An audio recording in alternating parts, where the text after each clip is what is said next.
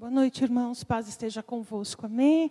Por favor, você pode abrir a Bíblia. Nós vamos meditar hoje no Evangelho de João, no capítulo 15. Nós vamos receber de Deus aquilo que certamente Ele tem para a nossa vida. Amém? João 15. Eu peço que você que encontrou, coloque a sua mão sobre esse texto, feche seus olhos e vamos pedir ao Senhor que abençoe-nos ao ouvir, a ler, ao termos contato com Sua palavra. Querido Deus, nós estamos aqui diante de Ti, diante da Tua presença, com a Tua palavra exposta a nós. O que nós te pedimos nesta noite, que o Senhor nos abençoe, que o Senhor abra o nosso entendimento, que nossos ouvidos possam ouvir o que o Senhor tem a nos dizer nesta noite. Para isso, abençoa nosso coração. Faz com que a nossa mente esteja cativa em Ti, Senhor. Abre, Deus, abre o nosso entendimento, alarga as nossas estruturas mentais de compreensão, para que tua palavra, Senhor, ela possa vir sobre nós como a água que é derramada abundantemente, Senhor, que limpa, que purifica. Dá-nos nesta noite esta graça, Senhor, nós te pedimos em nome de Jesus. Amém. Amém. Amém. Vamos então ler a palavra de Deus. Diz assim: Eu sou, e palavras do Senhor Jesus, eu sou a videira verdadeira e meu pai é o lavrador. Toda vara em mim que não dá fruto, atira, e limpa toda aquela que dá fruto, para que dê mais fruto.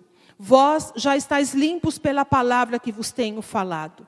Estai em mim e eu em vós. Como a vara de si mesma não pode dar fruto se não estiver na videira, Assim também vós, se não estiverdes em mim. Eu sou a videira, vós as varas. Quem está em mim e eu nele, esse dá muito fruto, porque sem mim nada podeis fazer. Se alguém não estiver em mim, será lançado fora como a vara e secará, e os colhem e lançam no fogo e ardem. Se vós estiverdes em mim, e as minhas palavras estiverem em vós, pedireis tudo o que quiserdes e vos será feito. Nisto é glorificado meu Pai, que deis muito fruto, e assim sereis meus discípulos. Como o Pai me amou, também eu vos amei a vós. Permanecei no meu amor. Se guardardes os meus mandamentos, permanecereis no meu amor. Do mesmo modo que eu tenho guardado os mandamentos de meu Pai e permaneço no seu amor. Tenho-vos dito isto para que o meu gozo, para que a minha alegria permaneça em vós e a vossa alegria seja completa. Amém, meus queridos? Nós vamos ler até aí.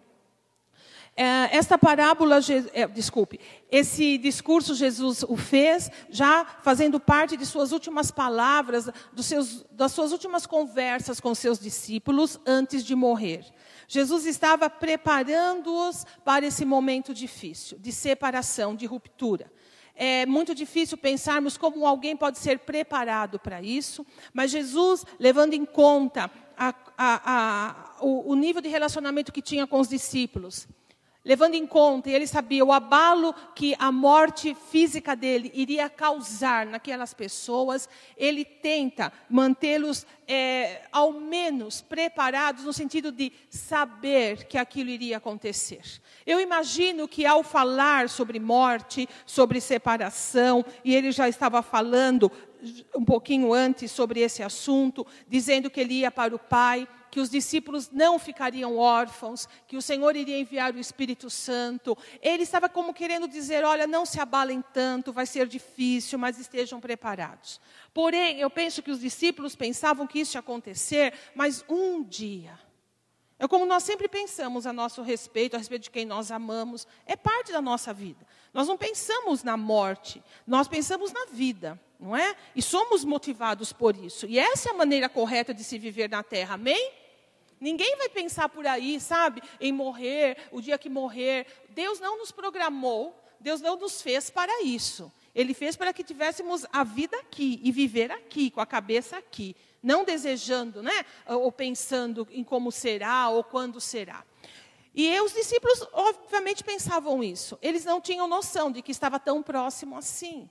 Eles, eles estavam sendo preparados para alguma coisa que iria acontecer muito rápido. E dentre essa, essas conversas, dentro dessa troca de relação que Jesus teve com eles, está esta palavra a respeito da vida em Jesus.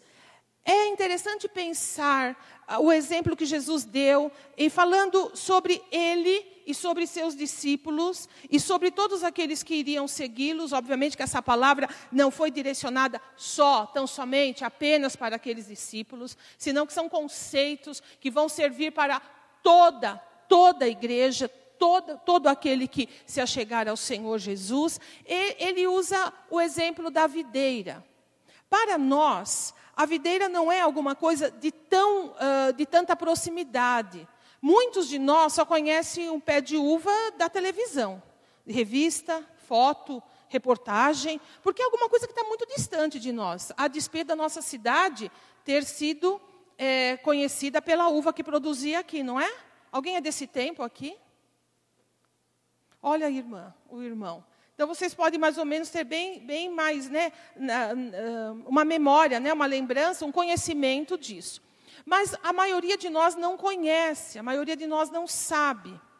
Então, Jesus usa isso porque para o judeu daquela época, para aquele público, para aqueles discípulos, falar de videira era falar de alguma coisa que fazia parte do cotidiano da vida deles. A Palestina, ela tinha três culturas, né, que eram muito importantes para a vida deles, tanto de uh, para, para manutenção da vida como para comércio, que era o trigo, né, e a Bíblia fala muito sobre isso vai falar sobre a oliveira, que produz o azeite, e a Bíblia fala muito sobre isso. E vai falar também da videira que produz o vinho. Isso era, era como o arroz e feijão para nós. Era alguma coisa do cotidiano deles. Por isso eles podiam entender perfeitamente o que Jesus quer dizer. E por isso que nós vamos nesta noite tentar também entender perfeitamente o que Jesus queria dizer quando ele fez esta comparação. Como nós não conhecemos muito a respeito de videira, nós vamos recorrer a alguns outros exemplos que vão substituir a videira, mas que vão dar para nós também um entendimento bem claro daquilo que Jesus estava tentando transmitir. Ele começa a falar, e eu quero chamar a sua atenção aqui. Ele começa a dizer a respeito dele, ele fala assim: Eu sou a videira verdadeira. Eu penso que ele fez isso porque em todo o Velho Testamento e na mente daquelas pessoas e de seus discípulos, quando se falava de videira e no sentido espiritual da palavra, da alegoria, todo israelita se voltava para o conceito de que a videira, no Velho Testamento, era ou simbolizava a nação de Israel. Em Isaías, Deus fala isso. Deus fala que a videira, porque a vinha do Senhor é Israel. Mas Jesus vai e diz para eles: olha, prestem atenção, eu sou a videira verdadeira. Tirem né, da mente a nação, tirem da mente o povo ao qual vocês pertencem, porque agora eu, eu estou falando que eu sou a videira verdadeira. E, e Jesus vai dizer, e o meu pai é, ah, nessa versão da Bíblia, fala lavrador. Na outra versão vai dizer o agricultor, ou seja, aquele que cuida, aquele que mantém a videira sadia. É, para falar a respeito disso, e não, não foi para falar a respeito dessa palavra, mas porque eu fiz uma pesquisa na internet, porque nós temos lá na nossa casa um pé de uva. E você vai imaginar que a minha casa é imensa, você está pensando num pomar, né?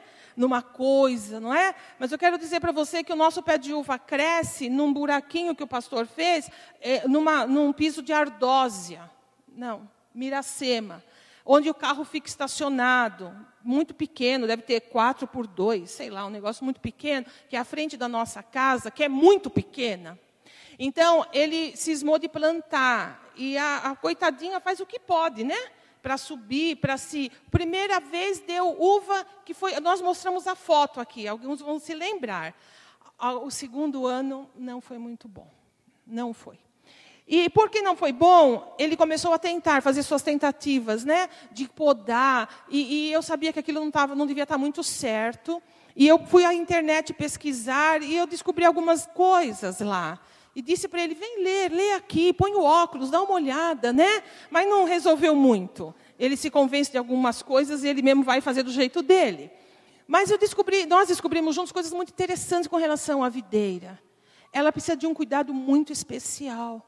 Não pense você que é como o pé de pitanga, o pé de goiaba, que você joga lá e vai embora. Não é assim.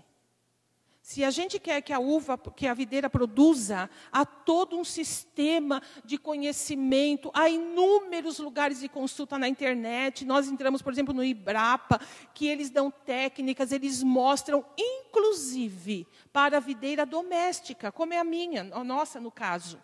Não é alguma coisa que vai acontecer. E aí, pensando nisso, por isso que Jesus diz: Eu sou a videira verdadeira, mas o meu pai é o agricultor. Se não houver um agricultor, agricultor, né? Não dá resultado em casa, quem sabe aqui na frente dá. Um agricultor que conheça, que cuide, não, não há como a videira dar. Ela, ela requer um cuidado muito, muito peculiar, muito específico, um conhecimento mesmo científico dela, da estrutura, da maneira, enfim. Aí eu comecei a pegar esses, é, essas, essas realidades dessa pequena árvore, dessa, né, e começar a trazer para aquilo que Jesus estava querendo falar aos discípulos. Verdadeiramente, Deus, ele é o agricultor aquele que conhece, aquele que instrui, aquele que sabe manejar, aquele que sabe direcionar. E o próprio filho está dizendo isso do pai. Eu sou a videira, mas há o agricultor, ao Deus Pai Todo-Poderoso, que cuida. E como se dá esse cuidado? E Jesus vai começar a falar. a primeira coisa que o agricultor faz estando a videira sadia, e obviamente Jesus é perfeito, ele vai cuidar dos ramos, dos galhos desta videira. E Jesus fala assim: olha, e o pai, o agricultor, ele corta, ele tira todo galho que não dá fruto. E nessa pesquisa que eu estava fazendo, eu descobri que o, o agricultor, ele precisa saber identificar os galhos que não dão fruto. Porque acredite, a videira produz galho infrutífero. Há galhos que saem que não darão fruto. E agora eu não vou explicar, porque eu também nem eu entendi como é que se descobre isso, mas há todo lá um método de conhecimento, de análise daqueles ramos, dos galhos, e há uma maneira de identificar os ramos que não dão fruto. E o conselho lá era: o agricultor precisa tirar fora. Tirar. E Jesus fala que Deus faz isso. Deus tira, Deus não deixa galho infrutífero ficar, se estabelecer, para que ele não sugue aquilo que a videira produz, de maneira que outros galhos que darão fruto sejam prejudicados. Não é interessante isso? E eu tenho uma boa notícia para você. Se você está aqui nesta noite, não importa como, nem a sua condição, isso é uma evidência muito clara de que você é um galho frutífero. Um galho que, se está aqui, é porque de alguma forma você se você está qualificado como aquele galho que o agricultor falou: esse não, esse fica, porque ele tem potencialidade para dar fruto. Amém? Isso não é maravilhoso de pensar? Isso é bom para nós, para podermos entender a realidade que a qual nós estamos expostos na presença de Deus. Outra coisa que o Senhor vai dizer, Ele vai usar muito nesta passagem ah, expressões como estai em mim. Várias vezes aqui. Se você depois em casa pegar esse trecho e você ficar uh, lendo e você grifar, você vai perceber estar nele, permanecer nele, não permanecer, eh, ficar, não ficar. É, uma, é, é um, uma, um diálogo, ou melhor, é um discurso que Jesus faz, aonde é muito presente esse conceito de permanecer. Ele vai dizer no versículo 4 por exemplo, permaneçam em mim e eu permanecerei em vocês. Eu queria pensar um pouco a respeito desta palavra ou deste verbo na nossa língua, permanecer. O que significa quando você fala assim, eu vou permanecer? Você não está querendo dizer que você vai ficar um pouquinho, não é verdade? Não dá essa ideia. Há um tempo atrás eu fui reclamar numa ouvidoria e eu cheguei lá para a moça e eu disse assim: Olha, eu vou permanecer aqui até você resolver o meu problema. E eu queria deixar muito claro isso para ela. Eu não ia falar, ah, eu vou ficar por aqui, tá? Não ia falar isso. Ah, eu vou dar um tempo aqui. Eu não queria falar assim. Eu queria que ela entendesse que eu ia ficar plantada na frente dela até ela resolver o meu problema. E não satisfeita com isso, eu ainda disse assim: a não ser que você chame os seguranças e eles me tirem daqui. Mas você vai se haver com todos os resultados disso. O que eu queria falar? Eu vou permanecer aqui. Quando falamos permanecer, em português, no nosso idioma, a gente quer dizer o quê? Eu vou me conservar, eu vou continuar, eu vou ficar, numa posição, numa atitude, por um tempo muito, muito prolongado. E Jesus está dizendo: permaneçam em mim. Jesus não está dizendo, fique um tempo, dá um tempinho aí, espera um pouquinho. Jesus está querendo dizer, permaneçam em mim. Permanecer é um ato contínuo, prolongado, durável, meus queridos, durável. Agora, como é difícil para nós entendermos isso numa sociedade que nós estamos inseridos e vivemos dentro dela, onde nada é por muito tempo, nada se prolonga. Preste atenção. Quantas vezes nos últimos seis meses você mudou o seu número de celular? Ou alguém que você conhece mudou o número de celular. Quantas vezes nesses seis meses você mudou alguma ideia, algum plano? Quantas vezes mudamos de casa? Quantas vezes mudamos de emprego? Quantas vezes mudamos de namorado? Nem é namorado. Pensamos no quê? Não dá nem para dizer, já não é mais namorar, é ficar, porque as mudanças são muito rápidas não se dura, não se mantém, não se conserva. Quantas vezes já mudamos de cônjuge ou pensamos em mudar? Quantas vezes mudamos de imóveis? Quantas vezes, sem precisar, substituímos as coisas, compramos roupa, abarrotamos o guarda-roupa e não usamos nada daquilo? Usamos meia dúzia só, mas a gente tem um monte de roupa. Quantas vezes nós fazemos isso? Quantas mudanças? Quantas vezes mudamos a cor do cabelo? O estilo de ser, de viver. Quando se fala em permanecer? Quantas vezes mudamos de emprego? Aí você vai encontrar alguém e vai dizer, é muito fácil a gente falar isso assim. Você ainda. Aí você pode completar, você ainda está casado, casada? Você ainda está namorando com ele e com ela? Ainda nessa empresa? Ainda nesse emprego? Ainda com esses filhos? Ainda? Ainda nessa casa? Ainda nessa situação? Ainda nessa igreja? Ainda você é crente? Você entende isso? É a sociedade que nós vivemos. É, a Bíblia fala, é o curso do mundo. As mudanças, as transformações, algumas das quais nós sofremos, benéficas, na medida em que as coisas às, vezes mudam para melhor. Mas existem coisas que as mudanças não são para melhor, são diferentes, são ah, alternativas, são contrárias àquilo que a Bíblia diz. E nós podemos pagar um preço muito alto por isso. Talvez, quando Jesus estava dizendo isso, Deus, ele sendo Deus, ele tinha uma visão ampla de tudo. Talvez também ele olhasse um pouco para esse nosso tempo. Ainda estamos com Jesus ainda permanecemos nele. Ainda é muito tempo. É muito tempo permanecer com Ele, é muito tempo no mesmo lugar, é muito tempo ouvindo a mesma palavra, é muito tempo fazendo as mesmas coisas, é muito tempo jejuando, é muito tempo orando, é muito tempo lendo a mesma Bíblia, ouvindo a mesma pregação. O mesmo teor, é muito tempo.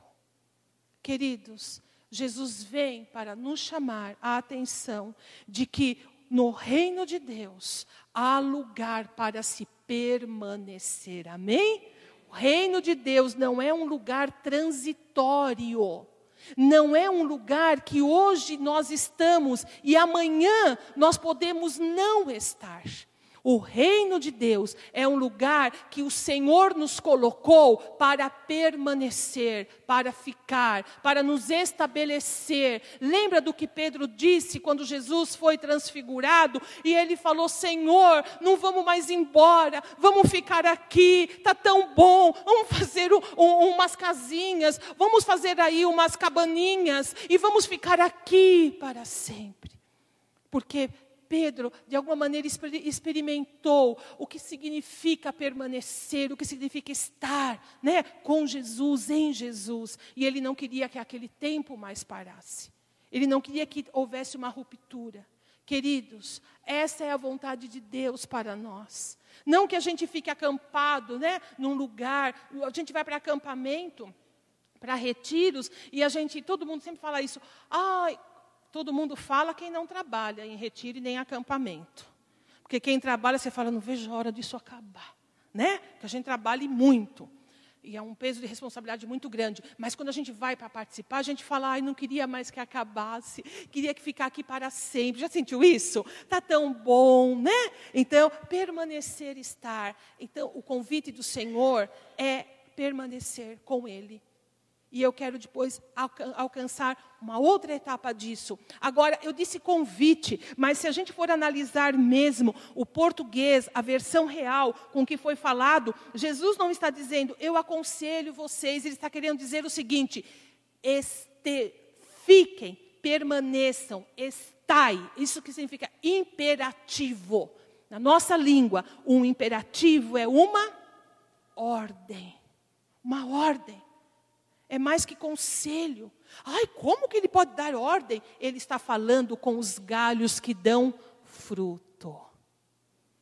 Ele está falando comigo e com você, que o amamos e queremos ouvir o que ele tem para falar conosco. Amém? Não estamos aqui para ouvir aquilo que nós queremos, nós estamos aqui para ouvir aquilo que ele quer que a gente ouça. Ele, ele, Jesus parte do pressuposto aqui que ele está falando com galhos que dão fruto galhos que estão ligados à videira.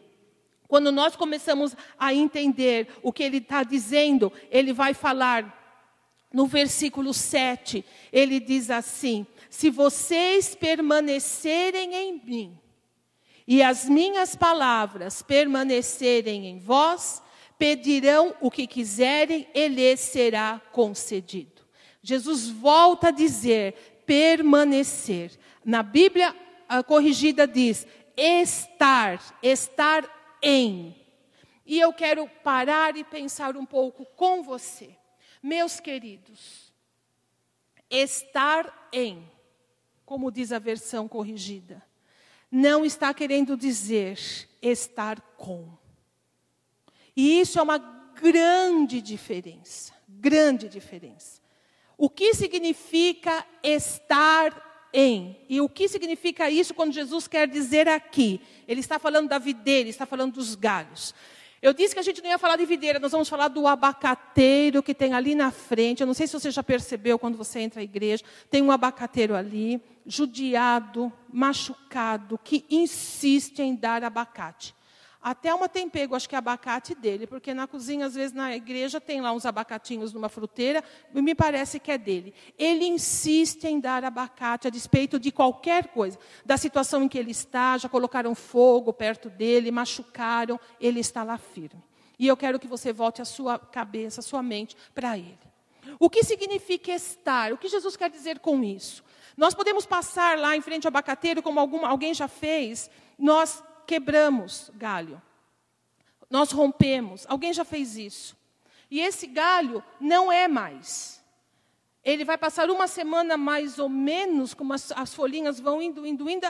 Daqui uma semana ele está completamente seco, completamente morto. Como a, a Jesus falou, tem que pegar e jogar fora. Tem que pôr fogo, tem que descartar, porque não tem mais, não tem o que fazer, não tem remédio para ele. A não ser que logo após a ruptura houvesse alguém que chegasse lá, fizesse todo um trabalho de, de enxerto e ligasse, né? amarrasse novamente a árvore, talvez ali ainda pudesse haver a possibilidade dele, dele ser religado a, ao tronco, à árvore.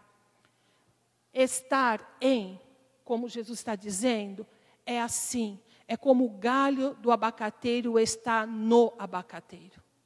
O galho do abacateiro não está com o abacateiro. Dá para você entender isso? Não estar com, ele está em. Ele faz parte do abacateiro. Ele faz parte. Ele se torna no, ele se torna do mesmo corpo do abacateiro. Entenda o que Jesus Cristo diz, o que a Bíblia diz. A Bíblia diz que nós, que tememos ao Senhor, nós somos o corpo de Cristo. Nós fazemos parte do Senhor Jesus. Nós não estamos com Jesus a Bíblia fala que nós estamos em Jesus, ligados, fazemos parte dele. O apóstolo vai dizer: vocês são membros, galhos do corpo de Cristo e individualmente membro desse corpo, ligados de uma maneira que não é ligado havendo estar junto, é ligado fazendo parte da mesma natureza, do mesmo corpo. É isso que Jesus Cristo quis dizer quando ele disse: Eu sou a videira verdadeira e vocês são os galhos desta videira. Meus queridos, para deixar mais claro, a gente pode estar com alguém. Você pode estar com amigos. Você pode fechar acordo com uma pessoa em como as pessoas adoram falar isso, né? Entrar em aliança com alguém. Você pode entrar em sociedade com alguém. Você pode ter, você pode estar ao lado de. Você pode compartilhar a vida de uma maneira íntima com alguém. Os cônjuges estão estão ligados, estão juntos, estão com. Uma família pode estar ligada, pode estar junta. Nós podemos ter ligações com amigos, nós podemos ter ligações com parentes, nós podemos estar com pessoas da mesma profissão. Tudo isso, o que eu quero dizer? Nós estamos perto, unidos, mas nós nunca estaremos em alguém. Você entende isso? Conhece aquelas pessoas que dizem assim: olha, se meu namorado terminar comigo, ou minha namorada, eu me mato. Recentemente, eu fiquei sabendo de um rapaz do nosso meio que se envolveu com uma moça que não é cristã. E agora ele quer romper o relacionamento e ela fala: se você me deixar, eu me mato. Com todas as letras. Isso é um grande drama, não é? É uma situação muito difícil. Conhece alguém que fala assim: olha, se me tirarem fulano ou fulana, eu me mato. Se eu perder alguém, eu me mato. O que, que nós estamos querendo dizer com isso? Esta pessoa está em mim. De maneira que se ela for tirada de mim, a minha vida vai junto com ela. Preste atenção nisso. Agora, permita-me perguntar a você: qual é o ser humano que pode trazer vida para dentro de você? O que as pessoas podem fazer conosco é nos acrescentar, através de um relacionamento, algumas coisas muito boas, não é? A Bíblia mesmo fala: é melhor ser dois do que um. Porque se um cai, o outro está lá para levantar. Então nós podemos ter apoio, suporte, que ajuda, auxílio, que maravilha, que maravilha. A Bíblia também vai dizer assim: é melhor ser dois do que um, porque quando esfria, um aquece o outro. Agora, se é sozinho, não tem quem um aqueça. Olha, as pessoas podem também suprir necessidades nossas, nos ajudar em momentos de dificuldade. Que maravilha! A Bíblia vai dizer que o cordão de três cordas, de, de, três, de três pontas, não se rompe. Então, se eu me uno a alguém, eu vou ter mais força para algumas coisas, que bom. Mas de maneira alguma a Bíblia diz que a vida está em um humano que pode passar essa vida para outro. O que Jesus está querendo dizer aqui é que somente Ele, somente Ele pode ter a capacidade de estar em. Pense em você. Pense em pessoas que colocam sobre você toda a responsabilidade de sua vida. Pense em você, pessoas que, que, se, que veem em você a salvação para todos os seus problemas. Alguém já teve alguém assim na vida? E se teve, sabe do que eu estou dizendo? Que fardo pesado é esse? Aquela pessoa que vem em você. E vamos minimizar um pouquinho. Aquele irmão que diz, ai, ora por mim.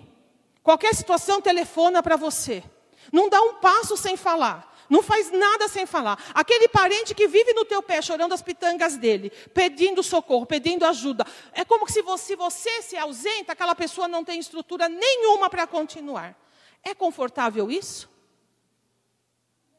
Você tem capacidade para suprir essa necessidade nesse nível? Nós sabemos que não. Porque não está no homem, meus irmãos o estar em alguém. Não está em mim, nem está em você. Ninguém pode estar em mim, ninguém pode estar em você. E você não pode estar em ninguém. O que nós podemos é estar com, amém? Estar com. Jesus não está dizendo isso. Jesus não está dizendo assim, fiquem comigo. Conhece aquelas pessoas que falam assim: ah, eu estou do lado de Jesus. Ótimo para você. Estar do lado é uma coisa, estar nele é outra. Dá para entender isso? Ah, eu, eu simpatizo com Jesus. Eu gosto da palavra, eu gosto de ouvir, eu acho bonito todas as orações, tudo aquilo que engloba a fé evangélica. Ah, eu gosto muito. Ah, eu estou com Jesus e não abro. Estar ao lado é uma coisa. Jesus não fala isso para nós ele fala que nós devemos estar nele. Nele. Como o galho está no abacateiro, é assim que nós devemos estar no Senhor Jesus. Preste atenção que ele fala assim: permanecei em mim, estai em mim. Ele coloca isso em nós como nossa responsabilidade. Somos nós que devemos estar nele, meus irmãos. Se ele falou isso, é porque há a possibilidade de nós não permanecermos nele. Você concorda com isso? Existe a possibilidade de isso vir, a acontecer. E ele está falando claramente: não deve ser assim. E ele fala: se vocês permanecerem em mim. Então, isso é uma condição. Se vocês permanecerem em mim, as minhas palavras vão permanecer em vocês, e vocês vão pedir tudo o que vocês quiserem e vos será feito. E eu queria falar um pouco a esse respeito também. Jesus Cristo diz, né, quando ele fala ah, exatamente isso, uh, ele fala que se nós permanecermos nele e as palavras dele em nós, nós pediremos o que nós quisermos e nos será feito.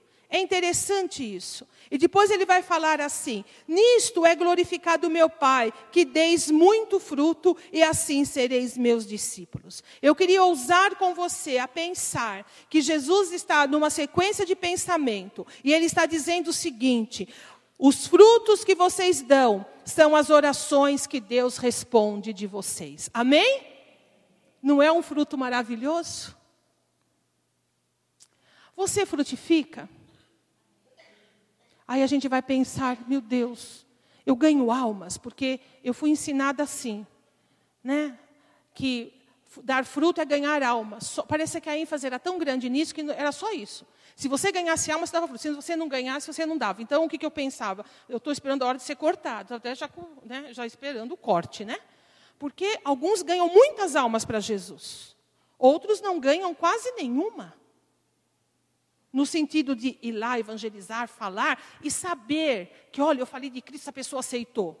Às vezes nós ganhamos almas das pessoas olharem para a nossa vida só e levar em conta as nossas atitudes. E uma vez um professor no seminário disse assim numa aula, porque eu tinha essa dificuldade de evangelizar pessoalmente, ele disse assim: Nós nunca sabemos em que degrau da escada da conversão de uma pessoa nós estamos. Pense, pense no processo de conversão de alguém como uma escada. Teve o primeiro degrau, não teve? Ele não fez nada, mas aí teve o segundo, teve o terceiro, teve o quarto. Aí tem o sortudo que pega o último degrau. É, tudo está feito, entendeu? Aí ele chega lá, olha, você quer ir comigo na igreja? Aí eu quero. Aí a pessoa vem e aceita Jesus. Aí ganhei uma alma para Jesus. Tudo bem que você ganhou. Mas espera um pouquinho. Outras pessoas vieram aí, né? Nisso também. O primeiro degrau foi posto, o segundo. Essa pessoa talvez observou alguém que servia a Deus. Aquilo já foi quebrando barreiras dentro dela. O outro veio, falou, marcou a vida dele de algum jeito, falou alguma coisa que ficou. E a coisa vai acontecendo. Dar fruto é também ganhar almas, mas não é só ganhar almas. E nesse pensamento aqui, eu ouso dizer, Jesus estava dizendo de oração respondida, e ele fala: Nisto é glorificado meu Pai, vocês vão pedir as coisas, se vocês estiverem em Cristo, e as palavras de Cristo estiverem em vocês, porque, obviamente, as palavras têm que estar em nós, para que a gente possa orar aquilo que é certo. Amém, meus irmãos? Orar aquilo que é certo. A gente sabe que tem oração que a gente não pode fazer, não é? Hã? Ou não? Queria tanto que Deus fizesse o professor quebrar a perna na hora, no dia daquela prova. A gente tem vontade de orar, só que a gente não ora. Porque as palavras dele estão em nós. A gente sabe que ele nunca vai ouvir isso, não é? Queria tanto que aquele chefe fosse mandado embora desse emprego. Mas ninguém vai chegar lá orar, Senhor, manda aquele homem embora, tira o emprego dele. Faz, não, ninguém vai fazer isso. Nós sabemos os limites, porque nós temos contato com a palavra. Mas quando nós estamos nele e ele está em nós, é aí Jesus vai dizer: tudo que vocês pedirem ao Pai, isso vai acontecer. E aí ele vai em seguida dizer: Nisto é glorificado Deus, em que vocês deem muitos frutos. E eu queria que você pensasse quantas orações Deus tem respondido. Quantas orações suas o Senhor tem respondido? Isso significa que você está dando fruto. Você pode entender isso? Que Deus está ouvindo você. Isso é evidência de que você está nele e as palavras dele estão em você. Isso é glorioso pensar, entender e analisar. Ele vai dizer que nós precisamos dessa vivência com Ele, porque sem Ele nós nada podemos fazer. Pegamos esse, esse versículo e às vezes nós usamos em situações da nossa vida como que alguma coisa que venha nos dar suporte para a realização. Ai, sem Jesus eu nada posso fazer, então com Jesus eu posso tudo. Jesus quer ir um pouquinho além disso. Ele está dizendo o seguinte: sem estar ligado a mim, sem estar em mim, o plano que eu tenho para vocês, vocês jamais vão poder cumprir sozinhos. Amém? Pense nisso. Deus tem um plano e Deus tem um destino para cada um de nós. Se nós não estivermos nele, esse plano não será cumprido, meus irmãos. Por mais que nos esforcemos, por mais que façamos, sem Ele, nada nós vamos poder fazer. As coisas que Ele tem guardado para você, as coisas que Ele guardou, que Ele idealizou, que Ele já criou para mim, para você, individualmente, nós só vamos alcançá-las em toda a plenitude se nós estivermos nele, não com Ele. Não se iluda, não fique com Jesus Fique em Jesus, em dele, fazendo parte dele, sendo um com ele, assim como ele é um com o Pai. A gente pode entender isso perfeitamente. Ele vai dizer também que estar nele significa permanecer no amor dele. Então, ele vai dizer assim: uh, se guardardes os meus mandamentos, permanecereis no meu amor do mesmo modo que eu permaneço no amor de meu Pai e guardo os mandamentos de meu Pai. Jesus não está pedindo que nós permaneçamos nele, em suas ordens, em suas regras, num domínio, numa sujeição, numa escravidão, como muitas vezes são elaboradas na mente das pessoas que Jesus está dizendo é que nós devemos permanecer no amor dele, queridos.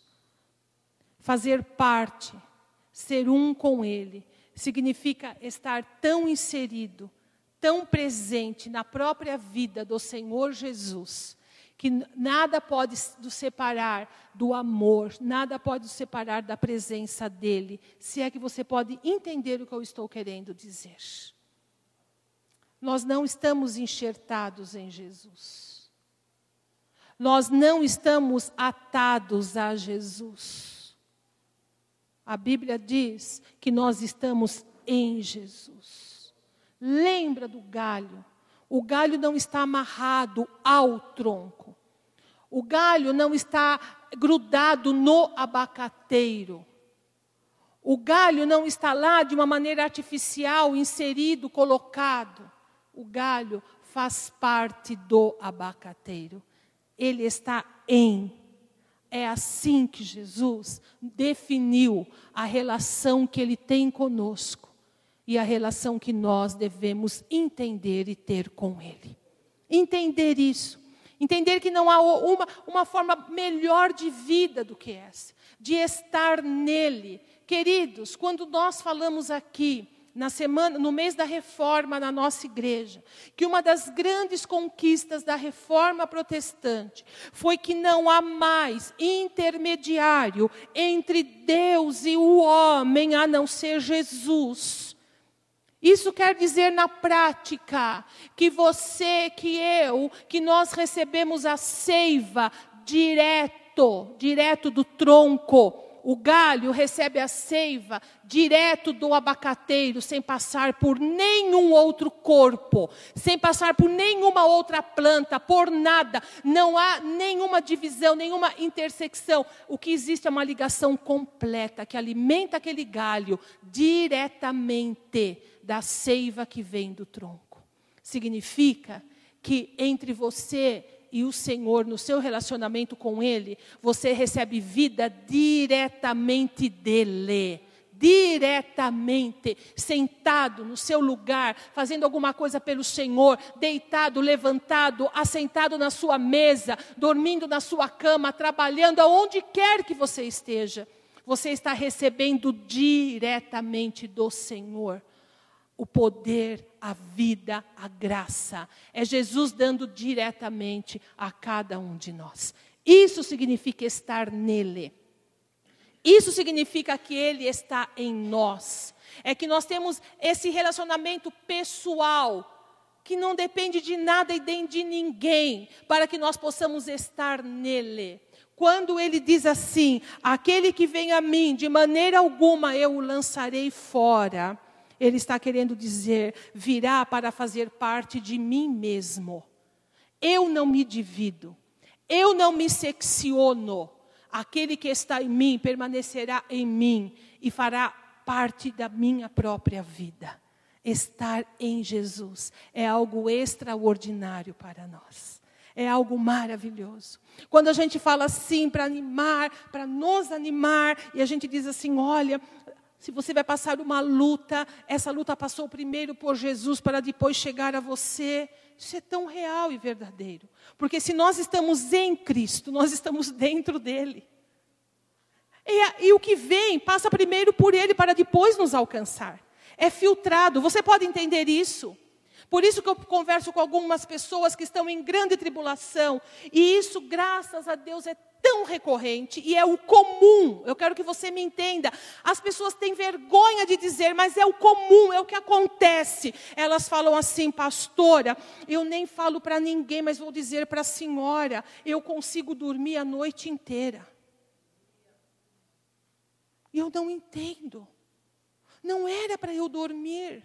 Era para eu estar desesperada, angustiado, eh, eh, neurótico, louco, mas eu durmo. Eu consigo comer. E eu converso com muitas pessoas que perdem entes queridos e diz isso. Eu tenho vergonha, eu me culpo muitas vezes, porque o meu sofrimento é um sofrimento ameno, não é nem metade do que eu achei que eu iria sofrer. Isso, porque é filtrado. Você entende? Por isso que a Bíblia diz: não vem sobre vocês uma prova, uma tentação maior do que aquilo que vocês podem suportar. Porque passa por Jesus. E Ele deixa a dose que a gente aguenta passar, meus irmãos. Isso significa estar em. Quem está com, não consegue. Estar com é estar lado a lado. Eu, particularmente, não quero Jesus do meu lado. Eu quero, eu quero Jesus em mim e eu nele. E você? E você? Não, pode ser muito bonito falar, ah, eu estou do lado de Jesus. Não, eu quero mais que isso. Eu posso.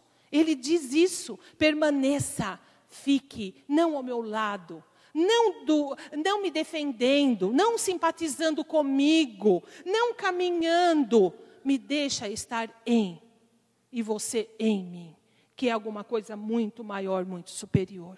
Para que tudo isso? Jesus vai dizer no versículo 11: Tenho-vos dito isto, para que a minha alegria esteja em vocês e a alegria de vocês seja completa.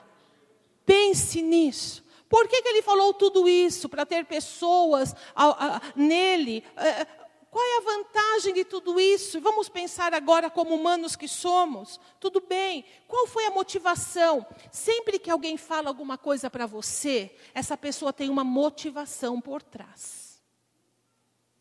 Sempre que alguém quiser convencer você de alguma coisa, essa pessoa tem alguma intenção através das palavras dela, seja para bem, seja para mal. Você concorda com isso?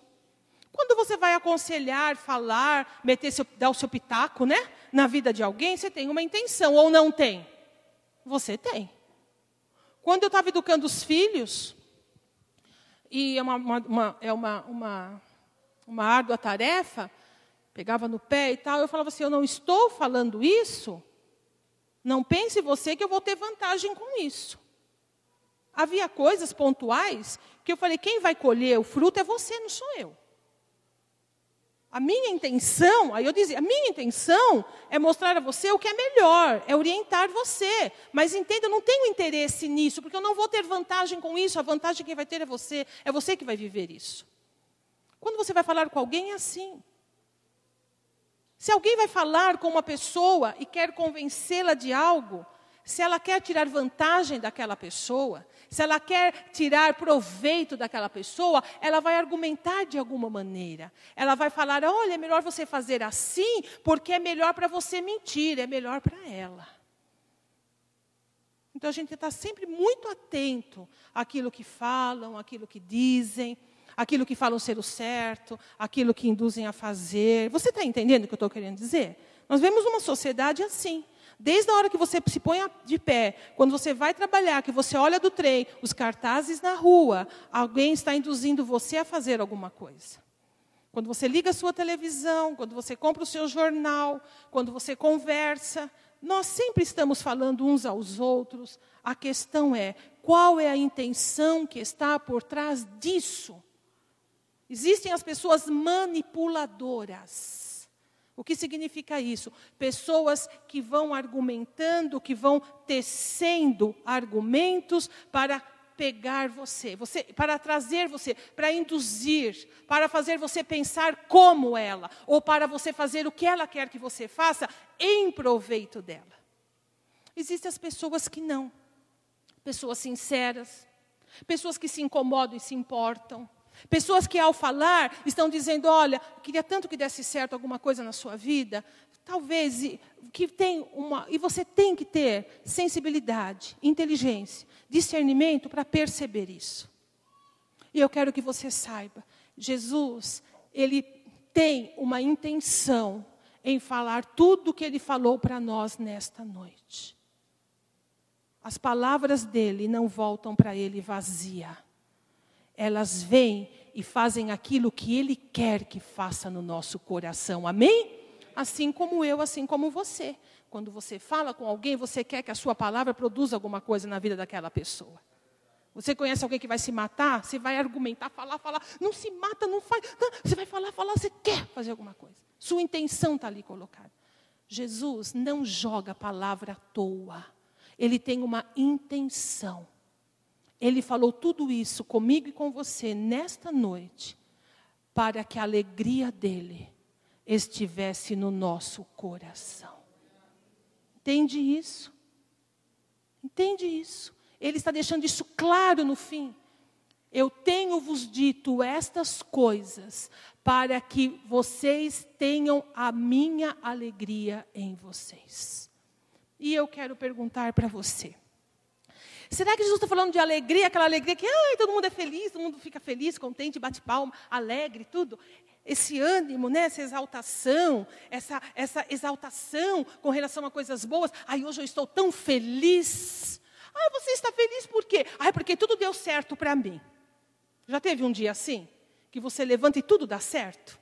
Olha, tudo deu certo. Ah, estou tão feliz porque, ah, porque eu consegui fazer uma coisa que há muito tempo eu queria fazer. E essa alegria, essa coisa. Não é, eu não penso que seja essa alegria que Jesus está querendo dizer, essa nossa alegria, essa nossa alegria. Porque ele fala assim: Tenho-vos dito isto para que a minha alegria permaneça em vocês. É a alegria dele. A minha alegria, a sua alegria depende de algumas coisas ou não. A gente fica feliz ou alegre, contente por algumas coisas. E é justamente se dá certo, não é? Ai, se a gente uh, recebe um aumento, uma promoção, se a gente perde um pouco de peso, ah, que alegria, né? Se alguém, eu estava na hora que o Caio mandou cumprimentar, eu falei o pastor assim, ai, jovem, não sei o quê, né? Se alguém chama você de jovem, né? Para mim já é ofensa, tá? Quer dizer o que com isso? Mas para alguns ainda mais novinhos, fica tudo contente. Ai, me chamou de jovem hoje. Ai, estou tão alegre, né? Alegria. A nossa alegria depende de alguma coisa na vida. De conquistas, de bem-estar emocional, dos hormônios estarem em ordem, da saúde estar bem, das coisas estarem bem. Mas Jesus não está dizendo isso. Ele não está falando tudo isso para que a gente tenha alegria humana. Ele está dizendo assim: eu falo para vocês estas coisas para que vocês tenham a minha alegria. E eu quero dizer a você: o que é a alegria do Senhor? Em primeiro lugar, ela não é como a nossa. Ela não é uma alegria que vem dependendo de circunstâncias. Ela é uma alegria que vem para também permanecer em nós. É uma alegria que faz parte do fruto do Espírito Santo na nossa vida, da presença do Espírito Santo em nós. Quando o Espírito Santo habita um ser humano, ele coloca dentro desta pessoa a alegria. A seiva que sai do abacateiro e vai para o galho, ela tem muitos nutrientes, muitas substâncias químicas e orgânicas que fazem com que aquele galho seja forte, produtivo e faça corpo com o tronco. Estar em Jesus significa que nós recebemos dele substâncias maravilhosas que fazem com que a nossa vida tenha significado, que faça com que a nossa vida seja uma vida que vale a pena ser vivida. Uma destas coisas é a alegria. Agora, não é alegria de tudo bem, gente feliz, sabe? Uh, né? McDonald's, não, pão de açúcar, né? Lugar de gente feliz, né? Então você vai ver a, a comercial, aquele povo classe A, né? Com seus carrinhos, né? Comprando aquelas coisas importadas caríssimas, né? Lugar de gente feliz. Não é essa felicidade nem alegria que Jesus está querendo dizer aqui, não é? Isso que vem dele para nós é algo que cala no profundo da nossa alma. E eu queria perguntar, dizer a você assim: essa alegria tem mais a ver com contentamento. Contentamento é você ser contente. É dentro de você, no fundo da sua alma, você ser uma pessoa contente. Paulo diz assim: Eu aprendi a estar contente em toda e qualquer situação. Paulo se referia às coisas exteriores. Aqui é um pouquinho mais. É ser ser contente, ter contentamento interior. E eu queria perguntar a você: você é uma pessoa que tem contentamento? Você é uma pessoa que tem alegria dentro de você? Não a alegria produzida, a alegria que emana, que você recebe não sabe da onde, e ela vem fazer parte da sua vida. E esse não sabe da onde significa da pessoa bendita de Jesus. Poxa, não, as coisas não deram certo. As coisas não estão tão boas. Como é que você fala que você tem alegria, que você tem contentamento? De onde é que isso vem? Como é que você pode reagir dessa maneira? Por que, que você não chuta tudo? Você não, não, não dá um basta em tudo? Por que, que. Olha, Jó, morre logo, amaldiçoa Deus e morre, acaba com isso. Por que, que você não larga tudo isso? Da onde é que vem isso que mantém você? Da onde vem esse contentamento? que não depende do dinheiro, não depende dos problemas resolvidos, não depende da, de uma saúde é, completa e abençoada. Da onde vem isso? Da onde vem esse contentamento? Da onde vem essa sensação de que quando as coisas não estão muito bem, quando você chega na sua casa, que você vai dormir, na sua intimidade, você respira. E quando chega lá no fundo, quando alcança lá, tem um lugar lá que está em paz. Tem um lugar lá que o desespero não chegou. Há um lugar quieto, tranquilo, contente, que faz você dormir aquela noite e acordar para o novo dia. Essa é a alegria do Senhor, o contentamento que Ele coloca na vida daqueles que nele estão. Permanecei em mim para que vocês tenham alegria e essa alegria lhes seja completa. A alegria de ouvir e de ver uma oração respondida. O gozo indizível de estar na presença dEle e ter a plena convicção de que Ele está ali te ouvindo, tocando na sua vida. Aquela alegria de perceber a vida guiada e direcionada por Ele. A alegria de saber que Ele vai à frente, trilhando o caminho, para que o caminho não nos seja muito espinhoso, a ponto de ferir os nossos pés de uma maneira que nos impossibilite o caminhar e o andar. A certeza de saber que nós não estamos com Ele, mas que nós estamos nele. E que nós podemos dizer que nós vivemos porque dele nos alimentamos. O que é a alegria do Senhor? A alegria do Senhor, ela é a força do povo de Deus. Porque a alegria do Senhor é a vossa força. É um contentamento que se traduz em força. É um contentamento que na prática se transforma em força. Eu tenho contentamento. Há em mim um lugar inabalável, onde o Senhor tem depositado um tesouro glorioso e maravilhoso que me mantém de pé. Davi, o salmista, ele era o rei e ele tinha relacionamentos políticos dos mais expressivos, como até hoje é assim. Certamente ele comia com poderosos da terra, certamente ele, ele se banqueteava na, nas, nas relações internacionais que ele desenvolvia com os outros reinos, e ele era um grande observador e ele olhava tudo aquilo, a opulência, o poderio, a fartura, as iguarias, a, a suntuosidade, as riquezas das armas, dos exércitos e tudo mais. E ele, uma vez no salmo, ele falou assim: Senhor, mais alegria me tens colocado no meu coração do que a alegria que eles têm sentido quando eles têm abundância de bens e de comida e de fartura. Eu quero dizer a você que a mesma alegria, o contentamento que você tem, a pessoa que está sentada do seu lado, que deve ter metade do que você tem, ela tem também. O mesmo contentamento e alegria que um, uma pessoa temente a Deus milionária tem, a gente também tem. Porque essa alegria, esse contentamento não está atrelado, meus irmãos, a poderio, a situação financeira, a sucesso. Esse contentamento está atrelado àquele que alimenta, é dele que vem, é de outra natureza.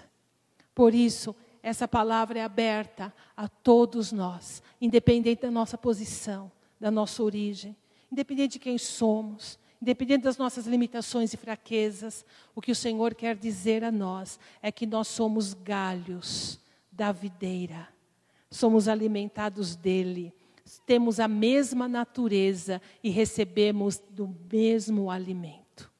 Então, para terminar isso, eu quero que você saiba que Jesus disse uma vez assim: Eu vim para que tenham vida e tenham vida em abundância. Ninguém tem vida abundante sem contentamento. Ninguém.